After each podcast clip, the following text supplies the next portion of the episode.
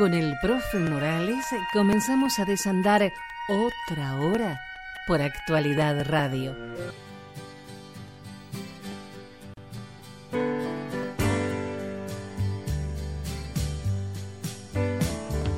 Hey, did you happen to see the most beautiful girl in the world?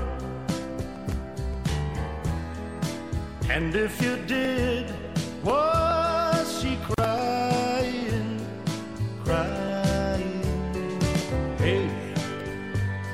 if you happen to see the most beautiful girl that walked out on me, tell her I'm sorry. Tell her I need my baby. Oh, won't you tell her that I love her? I woke up this morning, realized what I had done.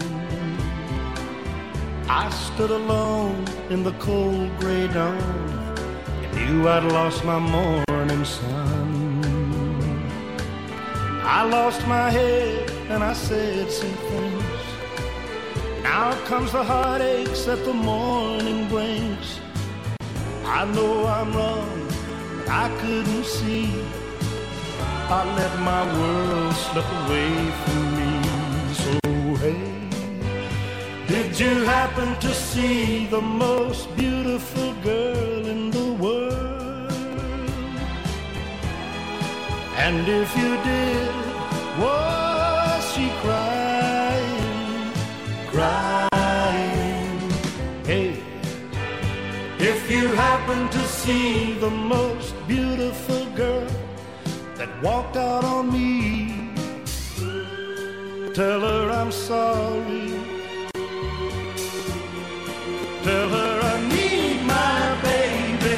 Oh, won't you tell her that I love her? If you happen to see the most beautiful girl that walked out on me. Y ya llegamos a la hora de Venezuela, a la hora de Noel Alejandro Leal en el programa del profe Morales. Muy buenas noches, Noel, ¿cómo estás? Muy buenas noches, Jenny. Muy buenas noches a todos los que nos acompañan hoy. Y gracias por esta nueva oportunidad. El, oportunidad que tendrás siempre, porque Venezuela vale la pena. Venezuela necesita que se sepa qué está pasando en el país. Y después, cuando ya Venezuela sea otra vez el faro de América, tenemos que seguir hablando de las cosas lindas que van a pasar en el país. Ahora, no tanto, pero cuando hay alguna noticia, mi primer referente es Noel Alejandro Leal. La Corte Penal Internacional abrió una investigación formal. Venezuela es el primer país de Latinoamérica investigado. ¿Sirve para algo?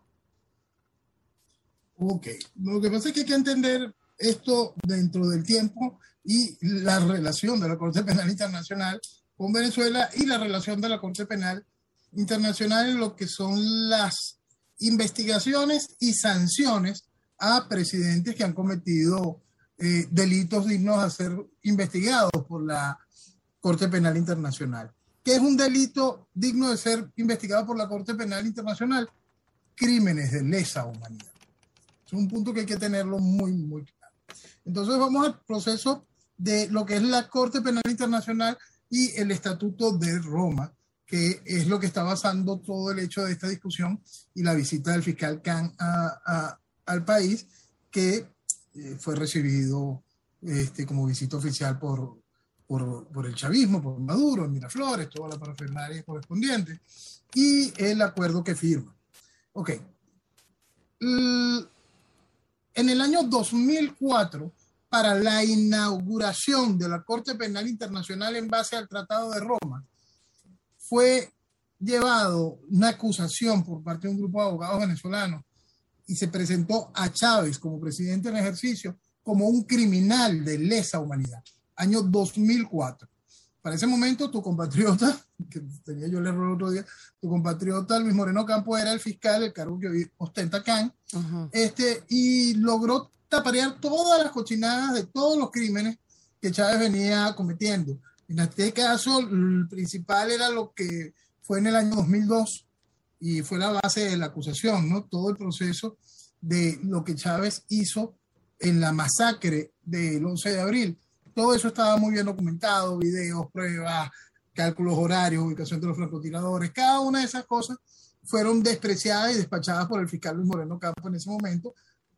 Este, y no se quiso aceptar que se abriese la investigación, que simplemente era agarrar esos papeles, esos videos, esas muestras y decir, sí, esto es real, eso es real, esto es real. Y abrir la investigación a Hugo Chávez como criminal de lesa humanidad, año 2004. Eh, Luis Moreno Campos se valió de todas las artimañas habidas y por haber guiado, me imagino yo, bastante por su socio eh, Baltasar Garzón, para poder ir banalizando cualquier acusación a la que Chávez era sometido.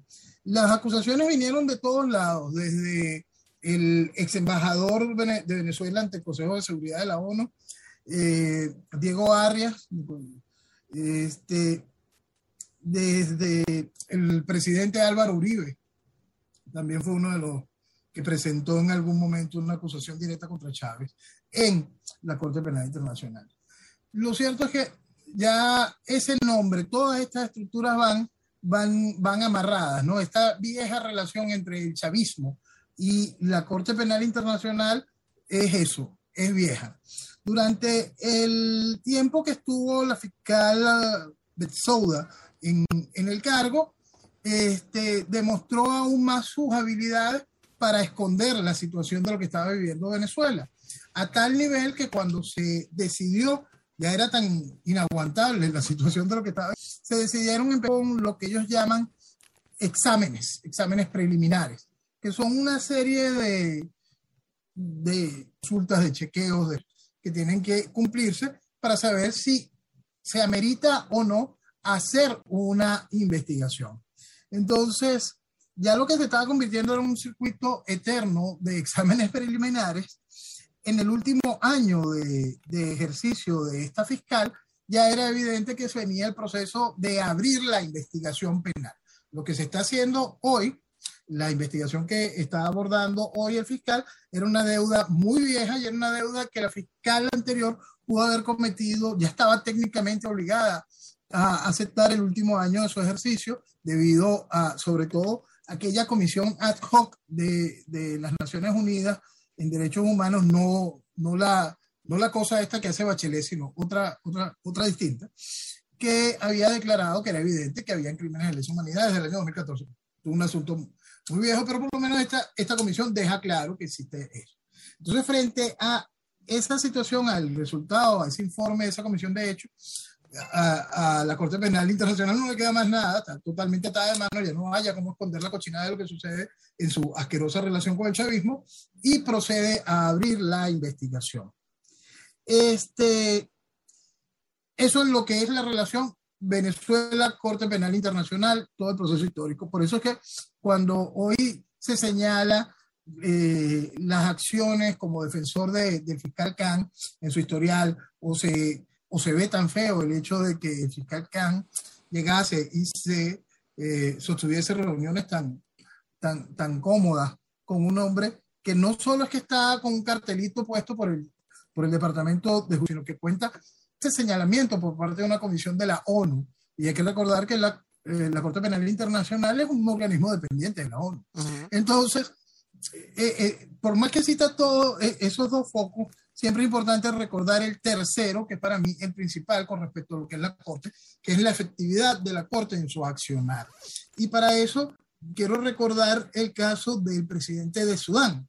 El caso del presidente de Sudán es muy interesante porque hace casi 12 años este, el presidente de, Sudán eh, era un personaje tan increíblemente criminal, este, eh, ordenaba matanzas inmensas contra todos los cristianos, los musulmanes, le la gana de matar cristianos. Entonces, eh, mató tanta gente que el país hubo que dividirlo. hubo que dividirlo, crear Sudán del Sur, que es el estado más, moderno, más nuevo de reciente eh, nacimiento en, en, la historia de, de, los países.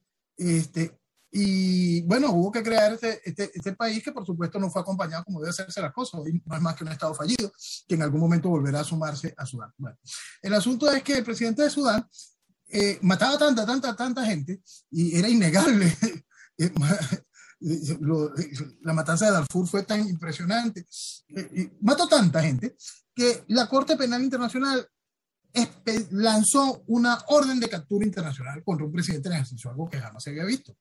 Entonces, lanzaron una orden internacional contra ese presidente en ejercicio. Eso hace casi 12 años. Este, hace como tres o cuatro meses hubo un amago como que el señor se iba a presentar. Entonces, eh, ahí si quieren tener como referencia de la efectividad de la Corte Penal Internacional para las soluciones de los problemas que generan estos procesos genocidas como el chavismo, dense una pequeña idea. Nada más que 12 años. Sí, y por supuesto, ¿no? Te, te, digo, un amago, no es que ya esté ahí. No, no, no, no, por ahí vamos a ver qué hago.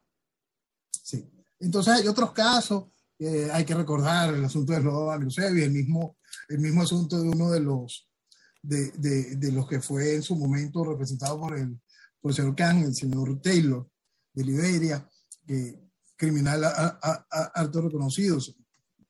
Entre sus, sus apodos fue reconocido como el señor de la guerra, entre tanta gente que mató en su país. Este, tú sabes que eh, eh, hay una cosa que, que, que, para tomar con, con el asunto de Taylor y los procesos revolucionarios y el entendimiento del concepto de que la revolución es una sola. Tú sabes que Chávez implantó aquí, cuando él estaba destruyendo el país de manera absolutamente consciente, implantó aquí un eslogan de campaña que decía, con hambre y desempleo yo con Chávez me, resteo. Es decir, no importa lo que Chávez destruya, yo voy a seguir con Chávez. Así eso que, que, la gente gritara eso. Eh, en Liberia, la Liberia de Taylor, eh, en una de sus campañas presidenciales, había un eslogan que decía, él mató a mi mamá, mató a mi papá, pero yo estoy seguro que voy a votar por él porque él es el hombre. Wow. Entonces, esa es parte de la realidad revolucionaria de nuestros tiempos. Volviendo ahora a la historia de Venezuela y la Corte Penal Internacional y el asunto este de Can, y vamos un momento a la Corte y el efecto Colombia. Eh, Colombia anunció esta que llegaron a un acuerdo donde por fin se suspende un viejo proceso que tenía abierto Colombia en la, Corte Penal Internacional, se suspende después de 12 años de investigación sin llegar a ningún lado, ¿no? porque para eso estuvo en el medio aquel fabuloso acuerdo de paz y la justicia especial para la paz, es decir, toda una propuesta de esquemas de justicia transicional, le hace impunidad preta por ti. Bueno, estaba viendo los casos, eh, investigaciones en marcha Bangladesh, en 2019 se abrió la investigación, República Democrática del Congo, 2004 Uganda, República Centroafricana 2002, eh, están en marcha, pero parece que marchan despacio. Las decisiones de la Corte Penal, por lógica, son decisiones políticas. Un organismo que pertenece a la ONU es un ente político. Entonces, no son decisiones que vayan en, base a la normativa de un hecho judicial. Las decisiones son en base a, las, a los distintos procesos políticos que, que, se estén viviendo. Este, los lobbies internacionales marcan el hecho de que sí, acelera el, trabajo con este, no lo acelera con este, que está todo, no hay nada que hacer con esto, que el tipo se está haciendo lo que debe, bueno, en realidad no está matando gente que nos importe. Y ese tipo de decisiones son los que hacen que se avance o no se avance en este tipo de, casos. Suena feo, esa es la verdad. Es fea. Sí. Bueno, eh, Venezuela es el primer país eh, americano, ¿no? En, en, que la Corte Penal...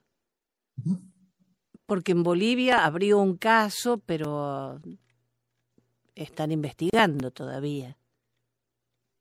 Y seguirán investigando hasta el momento en que, por obra de algo extraño, uno pague alguna comisión, eh, alguien se moleste y entonces el cargo empiece ahí una discusión y, o en el momento que se paguen todas las comisiones y sea Yamin Áñez acusada a ella por la Corte Penal Internacional. Sí, sí, sí, Cosas ella tan sí. aberrantes como esa la podemos ver de inmediato en cualquier lado. Igual, aquí también podemos ver pronto a uno de estos ridículos opositores que no han hecho más nada que vestir de democracia la esta desgracia, siendo llamado casi que como imputado a, a atender eh, a una solicitud de la Corte Penal.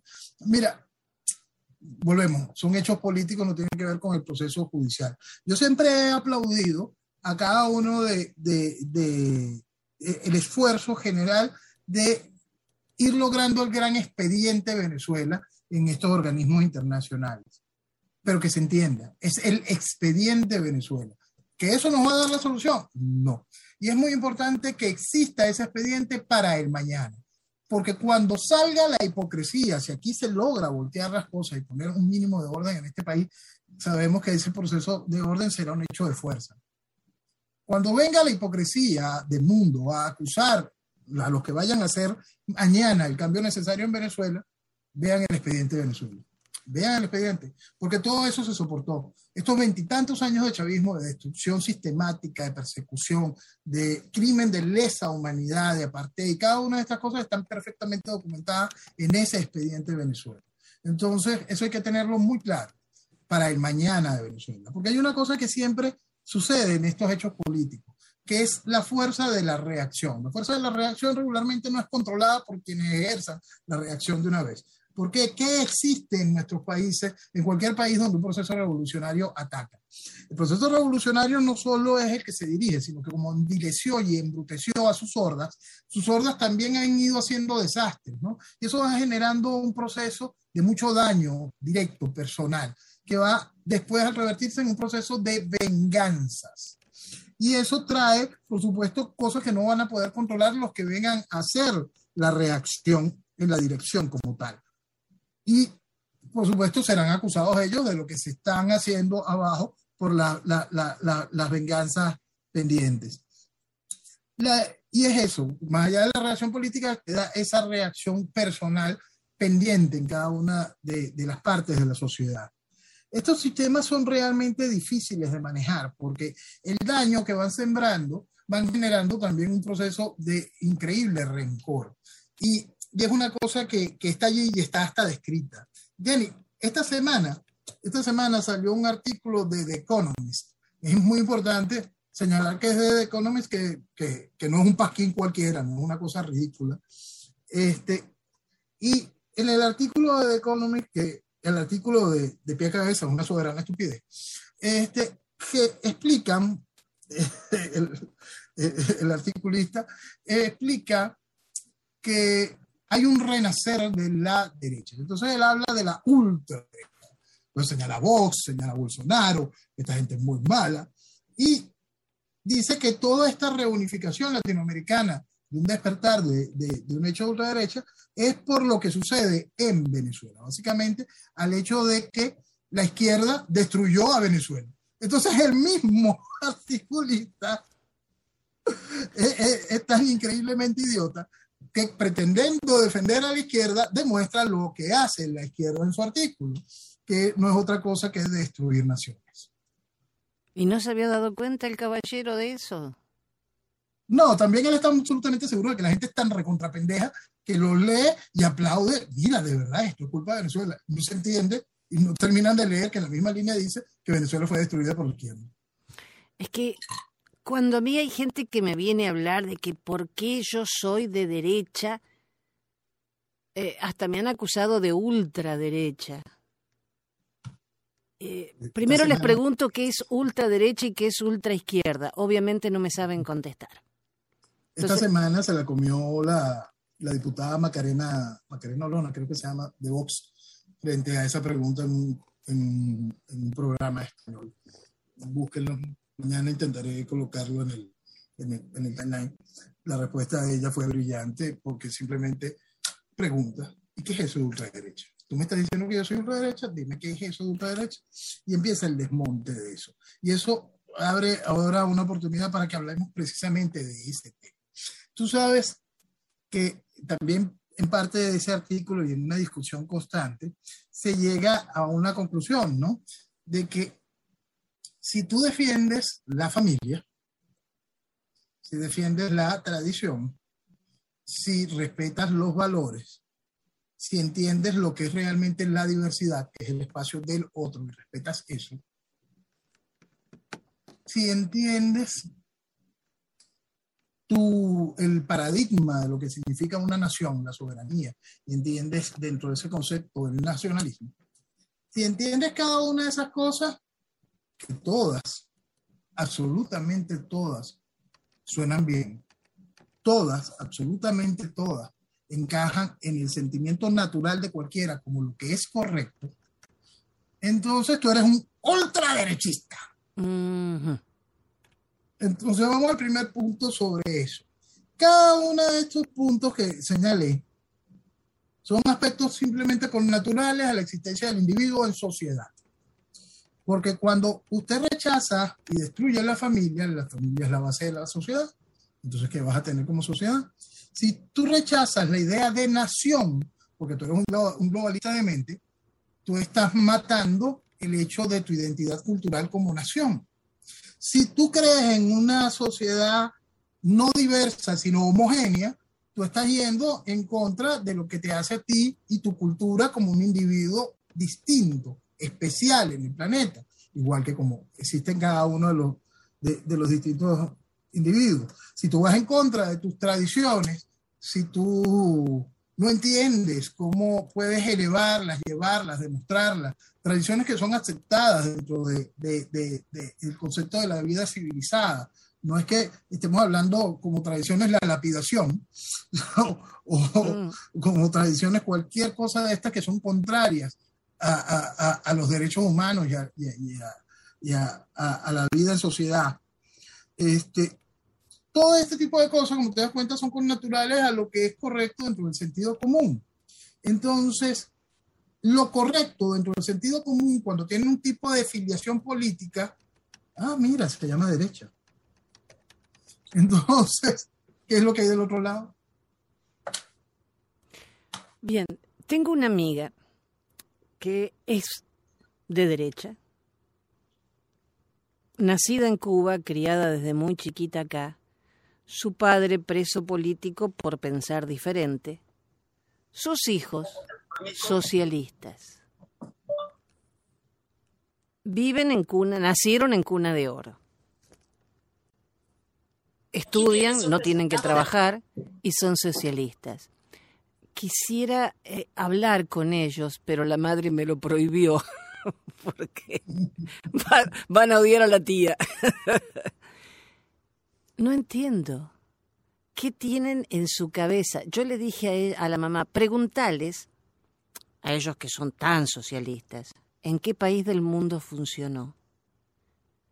¿Y qué hacen ellos para ser socialistas, aparte de vivir de mamá?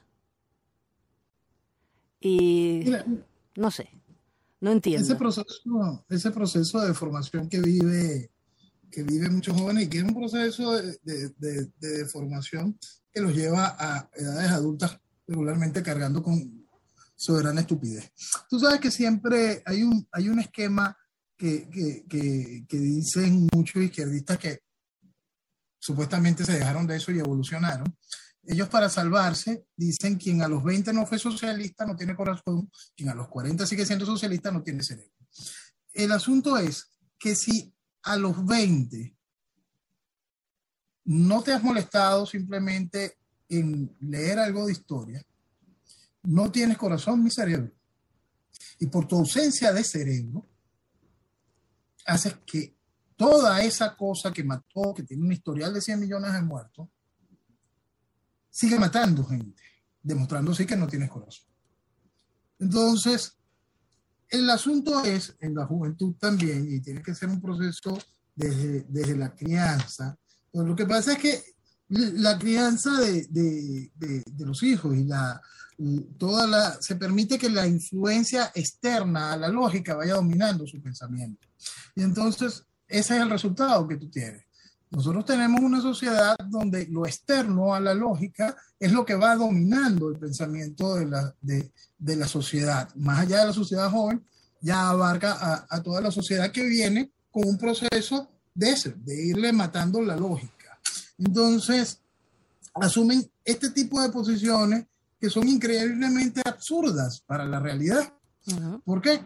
Porque desde el mismo concepto que siempre hemos hablado del igualitarismo socialista es un proceso antinatural, con que le recordemos a la juventud lo lógico, ya el asunto se enfoca. Pero si lo vivimos metiendo en un festival de pendejadas etéreas, simplemente tú vas a tener una sociedad que defiende los errores y no que se sienta y utiliza lo correcto como su estrategia de defensa y desarrollo.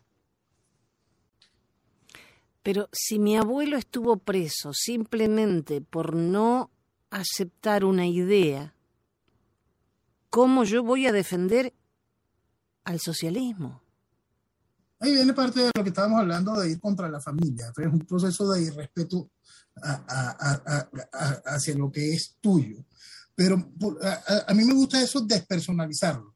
A mí me gusta mucho eso despersonalizarlo porque entonces nada más serían los que han sido víctimas del socialismo los que entienden que el socialismo es malo. No, el socialismo es malo. Punto. El socialismo destruye.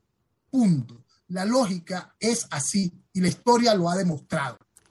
Entonces a eso se tiene que basar el proceso educativo y irle enseñando a la gente la realidad. Mi país ha tenido que vivir un proceso socialista para que en este país por fin odiaran a Fidel Castro. Mi país tiene que vivir un proceso socialista para, para por fin entender, ah, es que todos los partidos de mi país son socialistas. mi país ha tenido que vivir esta destrucción gigantesca para poder terminar de comprender, por lo menos un sector de la sociedad, comprender que durante años, desde 1958, lo que vive es un proceso socialista de involución, de destrucción el asunto, lo terrible de todo esto es que hayas tenido que vivirlo para entenderlo. Y ahí está eso. Cuando queremos, no nada más el que lo sufrió es el que lo entiende, nada más. No. Hay un asunto que es lógico y la demostración histórica sobra. Entonces, es absolutamente imperdonable que alguien con un mínimo de sentido común tenga algún tipo de filiación socialista. Es absolutamente imperdonable las 911 desgracias doctores de este país que se le arrodillaron a Fidel Castro.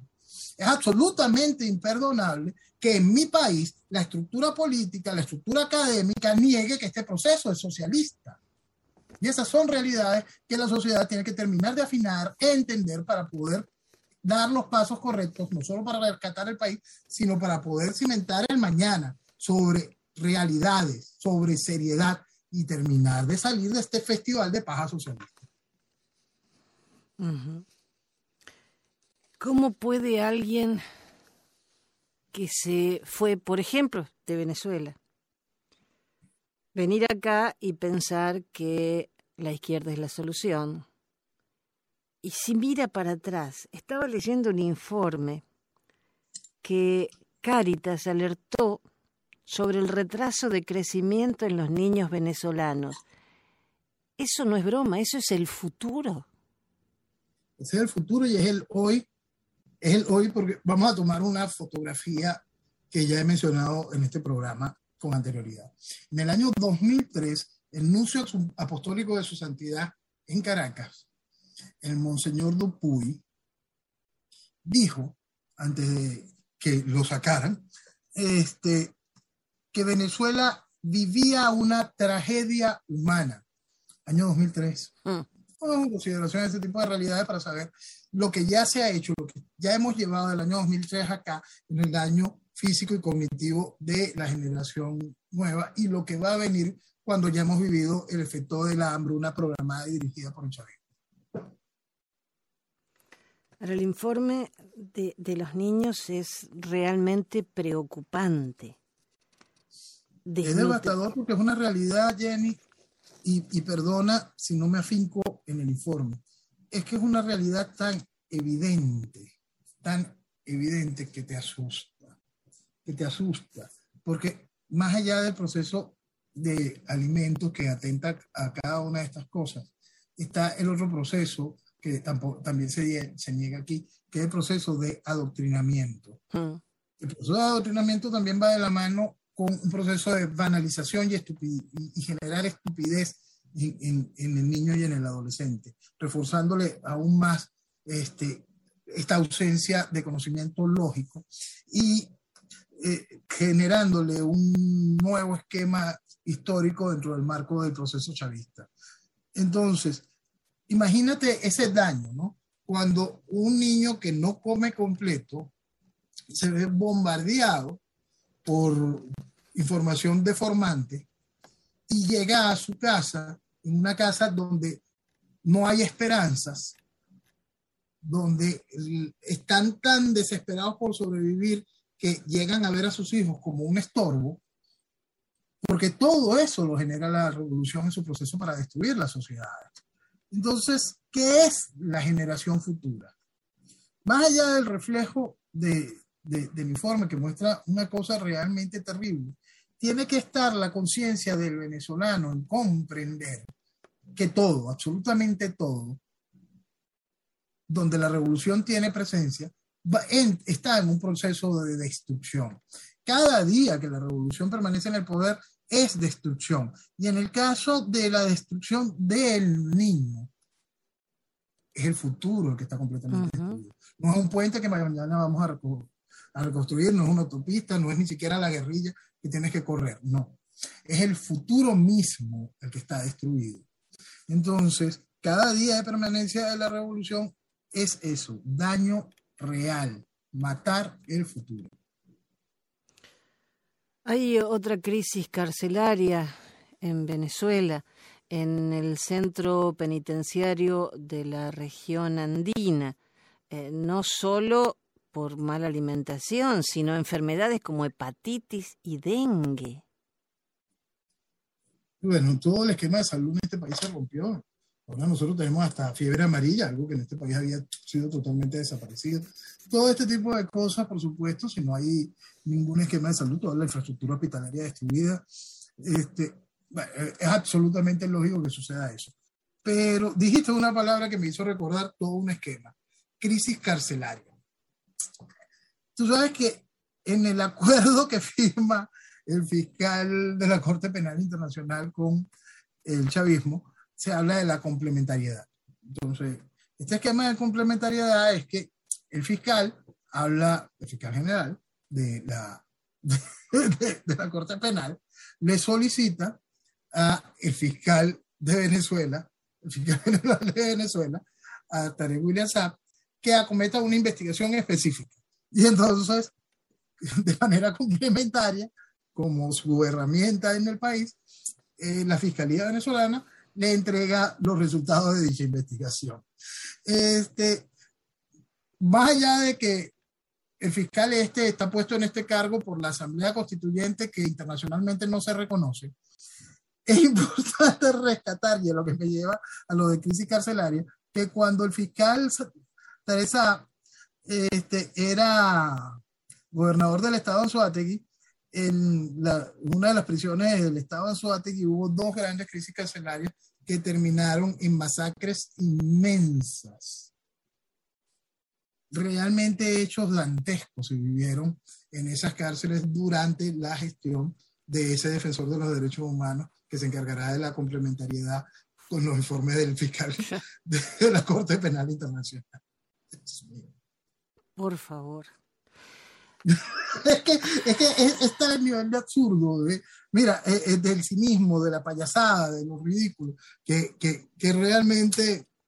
Eh, yo, yo hago el comentario porque hay gente que tiene necesidad de reencontrarse con todo esto para que se entienda, pero es que es algo tan para desechar y que el país se enfocase por fin en lo que importa y no en este ridículo comportamiento de Veleta, en este mira pajarito, mira este nuevo pajarito, y que el país pierda tanto tiempo yendo tanto ridículo de generador de opinión, reflotando cada una de las estupideces que se generan y no entendiendo la realidad de lo que significa cada día que la revolución permanece en el país, el proceso de destrucción que va generando para el mañana. Entonces, este show nuevo, este nuevo, este, este esta nueva etapa, es que son tantas las veces que hemos visto cosas como esta que realmente preocupan. Por supuesto que es un gran avance dentro del expediente de Venezuela, pero eso nos va a dar la salida. Nos vamos a encontrar de verdad con la posibilidad de reencontrarnos como nación, de construir un mañana, de alejarnos del socialismo, de sacar la estructura de la, de la tiranía de, del, gobierno, de darle un enfoque real al desarrollo del mañana, lejos de todo de, esta cochinada colaboracionista? Pues no, por ahí no es. El guiado le exigió a Fernández y a López Obrador, le exigió que se pongan del lado de las víctimas de Maduro. ¿Este señor todavía habla? Ridículo que le presten algún micrófono. Llama a los países vecinos y aliados de la causa democrática en Venezuela. Argentina no es un país democrático aliado a la causa. Eh, está aliado a Venezuela, pero no a la causa del pueblo. Los Fernández ambos aplauden todo lo que pasa en Venezuela, en Nicaragua, en Cuba. Para ellos todo está bien no solo bien, sino el camino a seguir. Bueno, fíjate que la justicia, Cristina Kirchner, eh, imputada, vicepresidente imputada, eh, está haciendo que todas sus causas ah, prescriban. El señor, ¿te acuerdas de un señor que tiró nueve millones de dólares adentro de un convento de monjitas? De una rayadora. Está libre. y ahora quieren poner preso a Macri con un, ah, un juicio express antes de las elecciones del 14 de noviembre. Ah, los procesos revolucionarios son tan hermosos en ese sentido, porque todo, todo tiene ese mismo efecto, ¿no? En cada, a cada uno de los niveles. Fíjate cómo en España viene un grupo de marroquíes y despedazan a una pobre muchacha, la violan, ah. hacen con ella cualquier tipo de desastre la abogada defensora del grupo de marroquíes le dice por qué ella no cerró las piernas. Esa realidad está allí, pero mientras tanto, el señor mayor que haciendo uso de legítima defensa eh, mata a, a, unos criminales que estaban entrando en su propiedad y este señor haciendo uso de su legítima defensa y en defensa de su familia los elimina, él está preso. Entonces... Lo mismo pasa en Argentina. El, ladrón entra y a las dos horas está fuera robando de nuevo. Un pobre señor que entraron a su casa, se defendió, mató a, un, eh, a uno de los ladrones, eh, está viviendo una tortura constante porque lo están amenazando para matarlo a él. Esa es la justicia progresista. Esa es la justicia progresista la que deforma todo, absolutamente todo. Entonces lo ves en macro o lo ves en, micro, atentando directamente con, con, la sociedad. Por supuesto, al difundirse la noticia va generando un miedo real. Toca a la gente, empieza a pensar, no, hay que irse de este país, comienza el abandono, comienza la deserción, la desvalorización de la sociedad, del país, los rompimientos familiares, revolución. Sí, sí, ahora no sé, yo todavía, discúlpame que todavía tenga un poco de esperanza en las elecciones del 14 de noviembre, porque en las PASO, que fueron las elecciones eh, primarias, se les dio vuelta la taba, como decimos en mi país, al kirchnerismo. Y la gente toma todo lo que le dan, heladeras, no tienen electricidad, pero tienen heladera, eh, le dan platita, pero ya no quieren saber más nada con esta gente, porque el pobre no quiere un plan de algo de plata, quiere trabajo para poder estudiar y progresar. Jenny, tú diste ahorita un clavo, eh, un punto, que hace que el proceso electoral como tal sí como no es importante y puede traer muchos de los beneficios que tú señalas, porque es parte de un despertar de la sociedad, una sociedad que se está envileciendo en eso, yo te acepto, yo te acepto, yo te acepto, y voy y voto por el otro. Este, eso daña profundamente una sociedad. Eso es algo muy importante que se entienda también. Eso no es, no es más allá del hecho electoral de que qué bueno, te voy a sacar esto y yo voto por el otro. No, eso daña a una sociedad porque hace que la sociedad en el fondo se esté envileciendo, ¿no? Pero hay un punto que fue el que tocaste allí, Cristina mueve todos los hilos de los sistemas judiciales para que sus causas prescriban. Cuando el proceso revolucionario es dueño de la estructura del ejercicio de la justicia, más allá de lo que pase en el proceso electoral, sigue siendo el dueño del país. Eso es importante tenerlo en Claro, por eso es tan importante esta elección para que pierda la mayoría en el Congreso. Sí, pero es que los jueces están allí. De ahí al vencimiento, tú puedes esperar cualquier, de ahí al que estos jueces tengan que sufrir las renovaciones de sus cargos y la estructura política como tal pueda generar la transformación necesaria, el daño se va a seguir haciendo mucho más profundo, más allá de la prescripción de esos juicios. Y es en donde yo quiero que eh, eh, eh, la sociedad latinoamericana termine de despertar. Cuando un proceso revolucionario entra y logra tomar esa tajada tan importante del Poder Judicial, puede haber los cambios que tú quieras electoralmente, como aquella llegada de Macri, y Macri nunca pudo enjuiciar a... a, no, porque veníamos de un gobierno no se serio contra Cristina. Claro. Y el hecho es que llegó a la vicepresidencia. Y lo vemos en el caso de Brasil. Lula está libre, con esperanza de ser candidato, con esperanza de intentar voltear todo eso. No importa lo asqueroso de toda la situación, no importa lo demostrado, no importa que era todo tan asqueroso que contó, que fue lo que hizo posible el impeachment contra Dilma. Ahí está. Y entonces, ¿por qué está? Porque existe esa estructura judicial que ya fue tomada por el aparato revolucionario. Es decir, las vueltas que le pueden dar a los distintos procesos son amplias, son enormes. Entonces lo que pudiésemos estar viviendo es un proceso donde quizá Argentina pueda respirar por unos años. Vamos a respirar un, un poquitico otra vez como respiramos cuando, cuando Macri estuvo en el poder. Eso, respirar un tiempito, pero el proceso revolucionario está ahí enquistado. Las transformaciones políticas necesarias lamentablemente no están en el marco de la democracia. Sí, eso sí, eso es lamentable. Eh, Noel, cambiemos un poquitito de país para las elecciones, dejemos Argentina y nos vamos, ustedes son el 21 de noviembre, nosotros el 14. Este ah, eh, un punto importante, un punto importante. Ustedes van a tener ese tipo de elecciones, las cuales realmente tienen un peso político, real. Sí. Las de aquí no tienen peso político alguno. No, en absoluto. Eso es importante que se entienda. Hace dos semanas explicábamos, o la semana pasada explicábamos sobre qué es, qué mueve, cómo funciona, de dónde reciben sus ingresos una gobernación, una alcaldía, de qué depende. Y eso tiene que quedar claro para que se entienda el valor del hecho político real de lo que significan las elecciones aquí. Cero, cero, cero, cero y por allá, cero. Allá es distinto el proceso electoral que, que, que va a vivir Argentina, porque sí hay un cambio en un ente que tiene real poder político.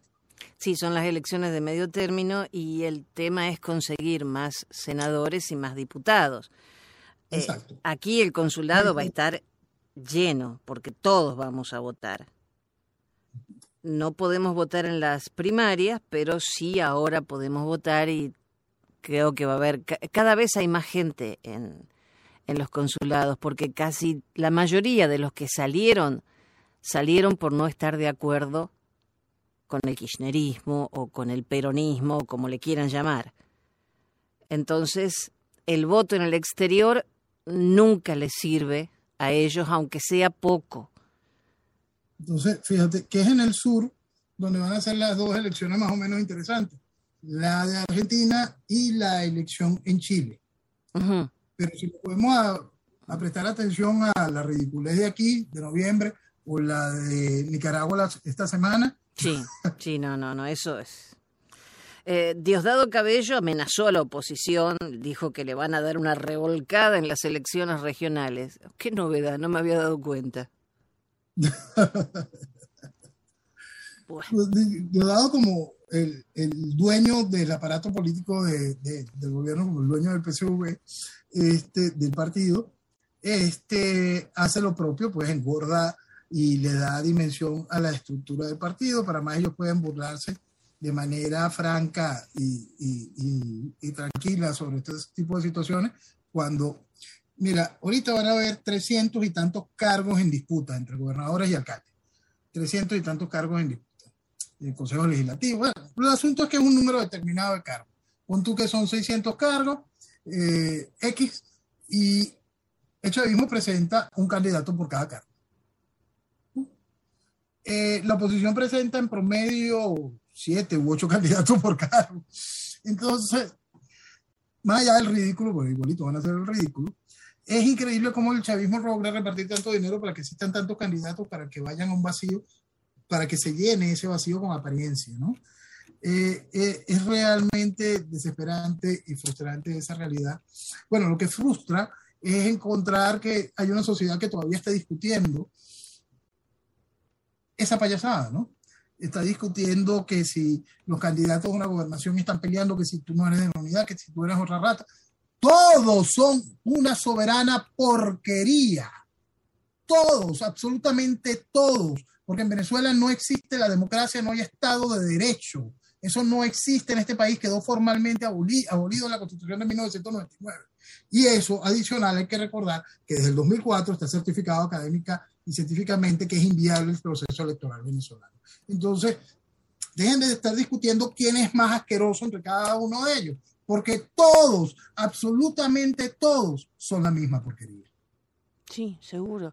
Pero esta elección... los de ahorita, los de todos estos años los que fueron candidatos a diputados en el 2015, los que fueron candidatos a diputados en el 2010, los que fueron gobernadores en, las elecciones del 2008, 2007, todos y cada uno, después de que quedó demostrado el 2004 esa realidad, después de que está claro el proceso donde no existe Estado de Derecho, y aún así estuvieron jugando esta guachafita hasta hoy, todos y cada uno son responsables de eso. Todos son la misma porquería. Claro, pero siguen validando al gobierno porque hay elecciones. Entonces, me ha pasado de gente que dice, pero ¿cómo si hay elecciones? Y tenés que empezar a explicar. Es más, Corea del Norte tiene elecciones. Por eso te digo. Buenísima. Y San Hussein también. Este, la revolución islámica también las tiene, son bastante efectivas. Yo creo que una vez ya lo, comenté, pero eh, le hacen eh, una entrevista a un argentino defensor de Cuba en un programa de estos de, eh, paneles de, de, profesionales. Entonces el muchachito defendía a Cuba, que eso era maravilloso y no es comunismo porque hay elecciones. Y una de las eh, mujeres con una dulzura increíble les dice, ¿cuántos partidos hay? Y el muchacho no se dio cuenta y le contestó uno. ¿De qué estás hablando, muchacho? ¿De qué estás hablando? Bueno, otra pregunta. Retiran gran parte de acusaciones contra Alex Saab. ¿Por qué? Ok, nosotros lo hablamos, lo veníamos comentando hace un par de semanas. Y este, la semana pasada lo habíamos dejado bien claro con respecto a lo que se iba a quitar y todo lo demás pero vamos a explicarlo ahora de la manera para que se entienda dentro del marco del proceso jurídico de los Estados Unidos. Para solicitar la extradición, tenían que mostrar un proceso sistemático y una serie de acusaciones realmente grandes para que se pudiese entender la necesidad de cumplir con los trámites de la extradición. Entonces se presentan todas y cada una de las acusaciones de manera formal en los tribunales de los Estados Unidos para que ese paquete pueda ser presentado por la Secretaría de Estado ante las autoridades de, Cabo Verde y se entienda por qué hay que extraditar al personaje. Ya con el personaje detenido, la fiscalía hace lo lógico que se hace en cualquier tipo de esto en cualquier tipo de estas situaciones van al caso más gordo donde tengan la mayor cantidad de pruebas y con él conseguir la sentencia máxima que se le pueda colocar al, al, al, preso, pues, al, al, individuo en cuestión. Eh, tenemos que recordar que al ser extraditado te atiendes, a, te atiendes a las leyes del país, la pena máxima de ese país es lo máximo por lo que vas a poder enjuiciar, sentenciar al indiciado entonces ya eso le da toda una estructura de hacia dónde puede ir la fiscalía en su paquete de acusaciones. Entonces, como hemos dicho en más de una oportunidad, estos juicios no se refieren tanto el de SA como el eventual juicio del pollo o lo que pueda ser el juicio de la enfermera del cuento este, no son juicios que atiendan al daño que hicieron en Venezuela o al daño que le hicieron a terceros países. Es el daño que se vio dentro del sistema financiero de los Estados Unidos.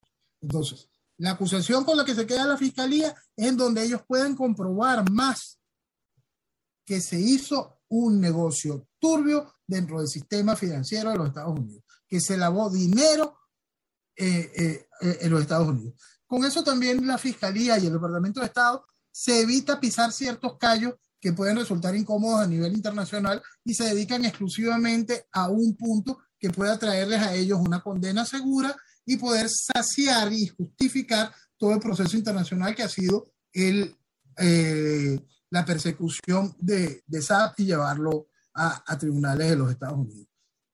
Adicional, ellos buscan con esto la negociación con SAP. Mira así, eh, con respecto a esto, yo quiero información de esto. Con esto no te voy a acusar, pero yo necesito que tú me informes de esto. Nadie va a saber que tú me estás diciendo esto porque fíjate, ni siquiera te estoy acusando por esto. Entonces, se van ellos terminando de conectar una serie de cosas en las que puedan tener algún tipo de duda y poder tener seguridad sobre ciertos elementos que han sido parte del desarrollo de toda la trama de lavado a nivel internacional. Hay una cosa que es bien interesante para poder tomar esto a consideración, porque esto no va a chocar, pero sí te indica cómo puede haber sido el tamaño del negocio. La semana pasada hablábamos de que la investigación que lleva Ecuador con respecto a los negocios de Correa y SAP se monta por los 2 mil millones de dólares. Uh-huh. Es impresionante el número de empresas que estuvieron haciendo cualquier tipo de importaciones que nunca llegaron, que eran totalmente falsas, de compras simuladas en el Ecuador donde ingresaba el dinero, se lavaban los dólares y no había ningún tipo de retorno de de, de, lo comprado de Ecuador hacia Venezuela en, en, nada de eso, ¿no? En ninguna de estas labores de. Saquen la cuenta en cada país. Piensen un solo segundo en las importaciones que se debieron haber hecho de Argentina. No. Piensen en las importaciones que habrá organizado con Bolivia. Eh, con la, me imagino, habrán llegado cosas increíbles en Nicaragua. Entonces, si cada eh, si, si, en los países donde existe algún tipo de libertad a nivel de, de, Congreso para poder generar algún tipo de investigación con respecto a los acuerdos que, eh, eh, en los que estuvo involucrado SAP durante eso, sería bien interesante que lo hicieran tal como lo está haciendo Ecuador, porque para que se entienda parte del entramado que va a quedar tapado dentro de la decisión de los Estados Unidos de hacer esta sola acusación. Esta acusación le va a rendir a la Fiscalía el fruto que busca, pero no nos va a rendir a nosotros de ninguna manera, ya lo hemos dicho, este, para la salida de nuestro problema. En cambio, a medida que las distintas investigaciones como la, ecuatoriana lleguen a tener cada vez más bulla y esas mismas se sigan viendo en otros países, y si las declaraciones del pollo empiezan a abrir de verdad la puerta de lo que sucedió en Portugal, lo que sucedió en Brasil, lo que sucedió en Argentina, y empieza cada una de este tipo de cosas, se va a mostrar un proceso grande de debilidades de los procesos socialistas. Se va a mover, ver el tamaño de la cochinada. Y a medida que la cochinada se hace grande, ese proceso de debilidades en cada uno de estos gobiernos les, les, ah, les pone mucho más difícil esa interacción con las cuales se van salvando y lavándose la cara uno al otro. Porque cuando todos tienen las manos llenas de sangre, las caras curtidas con la corrupción, es tan evidente que han sido todos igual de asquerosos, no se pueden lavar la cara el uno al otro. Uh -huh. Y ahora eh, Saab no quiere declarar porque dice que hay demasiada gente accediendo a la eh, a través de Zoom y él no quiere, uh, renunciaba al derecho de presentarse en persona o a través de Zoom.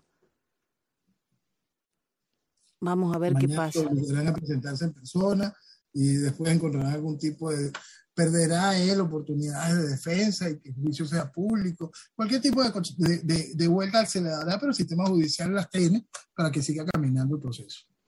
Y don Pollo eh, dijo que el secretario, un secretario de Maduro, Williams Amaro, le dio 600 mil dólares al fundador de Podemos. Sí, como eh, también lo habíamos dicho, mientras él pueda ir desmontando Podemos del PSOE, él puede seguir en España. Mientras él pueda decir cosas de cualquier otra cosa menos del PSOE, él podrá seguir en España. Mientras él pueda prender el ventilador de excremento hacia cualquier lado menos el lado del PSOE, él va a ser consentido en España y se le va a negar la extradición a los Estados Unidos. Ya por lo menos alguien le dijo que así es la cosa y por lo menos allí, hacia allí está apuntando. Porque antes simplemente prendía el ventilador por todos lados y no entendía que salpicaba a quien no debía. Y también eh, dice que tiene secretos del cártel de los soles. Ah, claro, él es uno de los protagonistas. Entonces, de primera mano. Eh, este individuo no sé cómo se llama, pero era él, ¿no? Entonces, eh, este individuo mató, mandó a matar a no sé quién. Bueno, fue él, pero en su, en su, en su memoria no va a aparecer como protagonista. No es para acordarse de todo tampoco.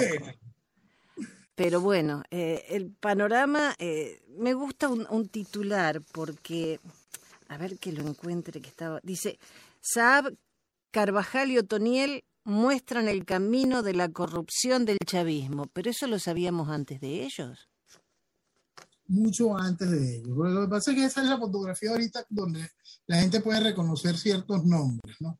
Pero cuando tú tienes un país como Venezuela, cuando cuenta este país como Venezuela, cuando tú ves el gobierno de Venezuela, la estructura de gobierno de Venezuela, y que todos ellos, igualito como te aparece un, un cuadro de estructura de, de, de, poder en Venezuela, una infografía, puedes ver esos mismos cartelitos con un letrerito de se busca, te dice mucho sobre esto, ¿no?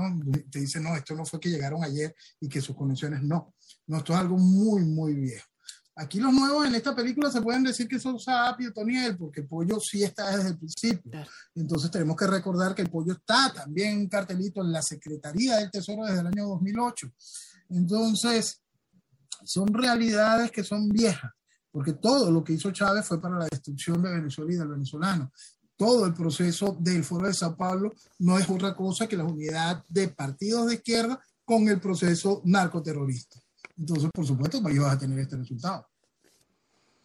Noel, eh, te pedimos que la semana que viene nos vuelvas a acompañar, porque siempre hay que hablar de Venezuela, siempre tiene que escuchar la gente que Venezuela tiene todas las posibilidades de volver a brillar. Venezuela es grande y esto no va a acabar con el país, de ninguna manera. Es muy importante que el venezolano tome conciencia de lo que vale su tierra, que aprenda a valorarla, que entienda lo importante de que es recontrarse con lo que le pertenece. Y si algo vale la pena es Venezuela. Que viva Venezuela. Viva Venezuela. El profe Morales está en Actualidad Radio 1040 AM, desde las 12 de la noche del sábado hasta las 6 de la mañana del domingo.